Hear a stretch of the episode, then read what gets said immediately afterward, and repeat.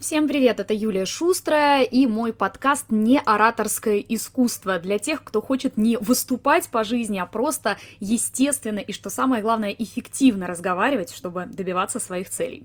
Сегодня мы с вами поговорим о том, почему люди к одним прислушиваются, доверяют им, хотят их слушать, а к другим нет. В чем вот эта вот глобальная несостыковочка, которую очень тяжело отсканировать. Честно, я сама на этом э, много, наверное, так выражусь, зубов сломала, потому что, ну, давайте так. Есть э, педагоги по речи, которые твердят из раза в раз, что речь это важно, что надо совершенствовать дикцию, ставить голос. И при этом есть блогеры с абсолютно ужасными голосами, плохой дикцией, которые при этом продают и зарабатывают. Разумеется, у нас э, назревает противоречие. Если есть люди, которые, не управляя своим голосом, не управляя своей речью, умудряются зарабатывать, зачем мне вообще как-то там голосом управлять ради карьеры или ради денег или ради чего-то еще? Ведь есть же те, у кого это получается и без а вот эту загадку я пыталась э, достаточно долго решить, потому что да, мне по работе часто нужен голос, я им работаю, но вот эм, я же не могу отрицать существование этих людей. Я начала искать и копаться, и выявила такую закономерность. Э, люди, которые разговаривают не, постана... не поставленными голосами, у них обычно определенные архетипы речи. Здесь немного нужен э, уклон в психологию. Архетипы – это термин, введенный психологом Юнгом. И там есть 12 э, таких типажей. Вы потом э, сможете пройти тест и посмотреть, кто вы по этим типажам, согласно которым нас воспринимают окружающие. Вот бывает же такое, вы смотрите на человека и понимаете, ну вот шут шутом, да, на другого смотришь и думаешь, Казанова, любовник, ну так, вот такая внешность, такое восприятие, такой голос, такое поведение. На другого смотришь и думаешь, господи, вот ничего особенного, но такой славный малый, такой хороший парень и так далее. Есть 12 этих самых типажей, немного я с, вами, с ними вас уже знакомила ранее. Так вот, если голос человека соответствует его типажу по архетипам, то никакого диссонанса нет. У нас не создается впечатление, что нам врут или что что-то не так с ним, мы не обращаем внимания на его дефекты, если он, например, находится в архетипе ребенок, или если он находится, допустим, в архетипе славный малый. Потому что славный малый – это архетип принадлежности. Он в первую очередь у нас транслирует, что я с вами, я такой же, как вы, смотрите, у меня получилось, получится и у вас. Замечаете в этом, да? Вот эту самую подачу блогерскую. Есть блогеры, которые именно через это продают свои продукты, которые именно через это себя позиционируют. Понятно, что они могут разговаривать вот такими даже очень мамочковыми голосами, говорить, девочки, я вот сидела в декрете, у меня вообще ничего не получалось, а теперь я открыла свой бизнес. И знаете, это так здорово! Тут и придыхание, и голос писклявый, и все что угодно, но люди видят в ней себя, потому что славный малый, а здесь у нас идет именно это, славный малый – это архетип принадлежности. И ему абсолютно не обязательно голосом доказывать значимость. Но если вы, например, эксперт, у меня вот как раз я, я этот кейс презентовала, я вам обещала расшифровать, я этот кейс презентовала на конференции Белый СММ. Так вот, у меня одна из учениц, она экономист. И она не может продавать свои услуги, ну никак не может через архетип славный малый. Ну что она будет делать? Смотрите, я крутой бухгалтер. У меня это получилось, значит и у вас получится. Давайте, я в вас верю, так что ли? Ну, конечно, нет. У нее профессиональный контент, у нее много сложной информации. Понятно, что она будет идти через архетип эксперт.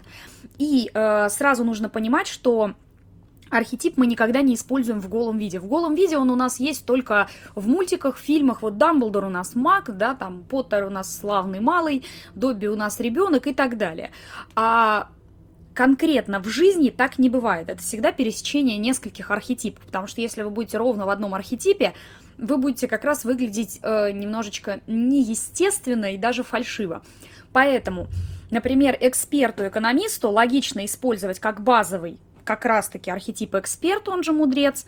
Дальше добавлять к нему, например, управленца, у которого базовая ценность – это собственно, управление и надежность. То есть он вам транслирует что? Спокойно, у вас все получится, потому что я сейчас возьму и прямо вот по ступенькам проведу вас по всей программе. Вы поймете, вы изучите, у вас получится. Но эта вера, знаете, не на уровне случится чудо, и у тебя все получится. Нет, это вера на уровне у нас есть все инструменты, при помощи которых мы доведем вас до результата.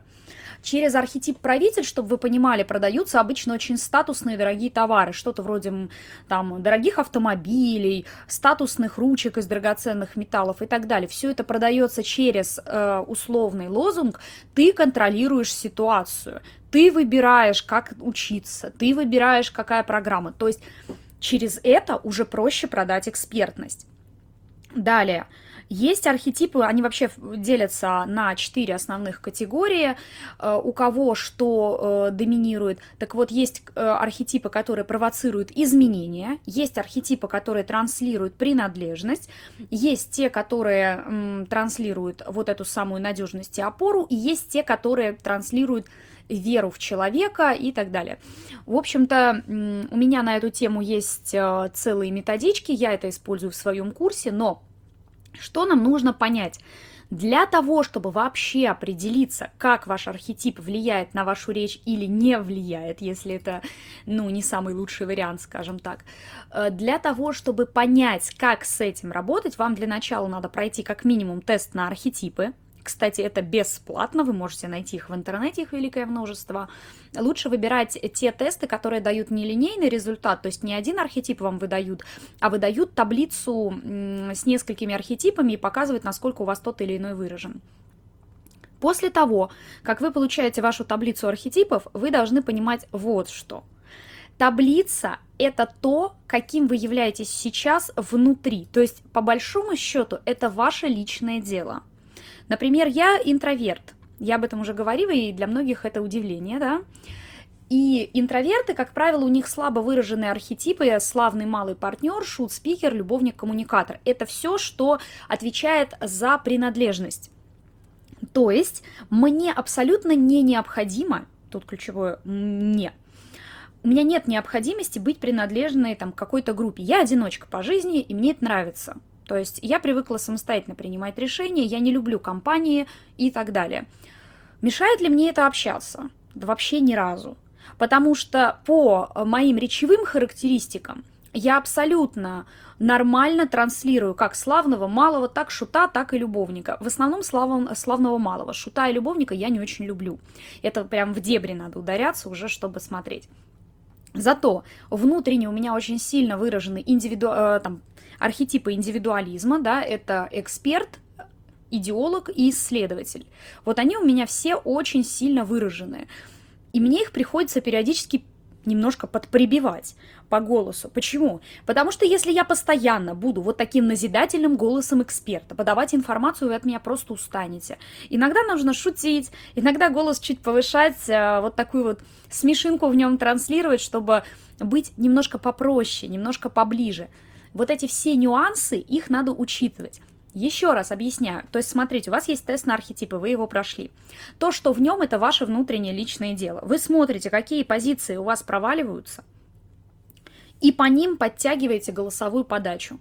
То есть, например, мне для того, чтобы продавать в соцсетях, у меня голос изначально поставленный, я же телевизионщик, но э, я когда в соцсетях начала продавать через свой обычный архетип, а у меня он это эксперт, идеолог, исследователь и очень сильный управленец. Э, у меня, естественно, голос вот такой, как на телеке, он хорошо поставленный, в нем четкая логика, но людей это нагружает, они напрягаются, потому что что? Ну, потому что, блин, очень сильный информационный поток, очень сильный. Для соцсетей это не подходит, для соцсетей очень нужен славный малый, хотя бы в какой-то доле выраженный. Поэтому я работаю с голосом немного, понижаю тембр, убираю из него ноты металлические, периодически начинаю чуть-чуть завышать голос, чтобы он звучал попроще, поближе, полегче. И таким образом получаю более сглаженный образ, который подходит под мои конкретные цели и задачи. Итого. к чему мы приходим? К тому, что архетипы открывают для нас э, целую просто отдельную категорию, я бы сказала, знаний. Дело в том, что в основном обучение речи и голосу проходит как? Давайте вы изучите все. А в современном мире, на мой вкус, все это слишком долго, трудоемко, и почти ни у кого нет на это времени. Почему необходимы архетипы? Во-первых, для того, чтобы вы поняли, к какому эффекту в первую очередь психологическому, да, то есть как вы хотите воздействовать на людей, каким человеком вы хотите, чтобы они вас видели. Это сложный вопрос, не все на него отвечают сразу, но потом со временем они копаются и понимают, ага, я хочу, чтобы меня воспринимали как стабильного эксперта с крутыми результатами, контролирующего ситуацию. В итоге мы получаем что? Мы получаем, с одной стороны, правителя, который у нас как раз отвечает за контроль и стабильность. С другой стороны, мы можем туда добавить, например, монаха, который транслирует служение и говорит, что сейчас я тебе помогу, ты с моей помощью сможешь обрести там то-то, то-то, то-то. Или ребенок, который дает ощущение безопасности. Безопасность у нас дается что? Безопасность у нас дают фразы из разряда не переживайте, я в вас верю, все классно. Ребенок это он же идеолог, там у архетипов несколько разных названий. Итого мы можем получить человека с достаточно легкой подачей по голосу. Например, голос может звучать достаточно мягко, с придыханием. Он может практически расслаблять вас, потому что если вы будете постоянно напрягаться, то, конечно же, вы не получите эффекта. Вот такую подачу очень любят психологи. Но при этом от управленца мы в эту подачу оставляем суровую логику, согласно которой мы вам объясняем, как по ступенечкам 1, 2, 3 дойти до конкретного результата. Итого вы получаете такую, знаете, мамочку в соцсетях, которая вас берет за ручку и проводит. Конечно же, вы такому человеку больше доверяете. Ну и немного, наверное, об игре. Дело в том, что архетипы не имеют ничего общего практически с актерством и с тем, чтобы вы играли не себя. Почему? Потому что архетипы — это то, что в вас уже заложено. Даже, например, вот мало заложенные у вас качества, такие как вот славный малый шут-спикер у меня — они во мне все равно есть, просто в меньшей степени, чем тот же правитель или тот же эксперт. Считайте, что это возможность переключаться с одного образа на другой. У вас их может быть несколько. Вы можете их проработать, посмотреть, что лучше работает на вашу аудиторию. Но ключевой момент здесь в том, что это будет уже точечная работа, а не вот это вот битье из пушки по воробьям. Когда вы не понимаете, к чему вы идете, вы хотите поставить голос, прекрасно какой голос вы хотите поставить. Вам могут сказать, что есть какой-то определенный ваш естественный голос. Конечно, конечно, он есть. Вы раскроете определенное звучание, но интонации, подача, все это очень сильно связано с архетипами. И если мы хотим идти к результату наикратчайшим путем, то тест на архетипы в помощь. Я надеюсь, что этот подкаст был для вас интересен. Я, как уже говорила, и дальше планирую выпускать свое неораторское искусство, которое о том, как разговаривать в жизни, а не только на сцене. Всем удачи!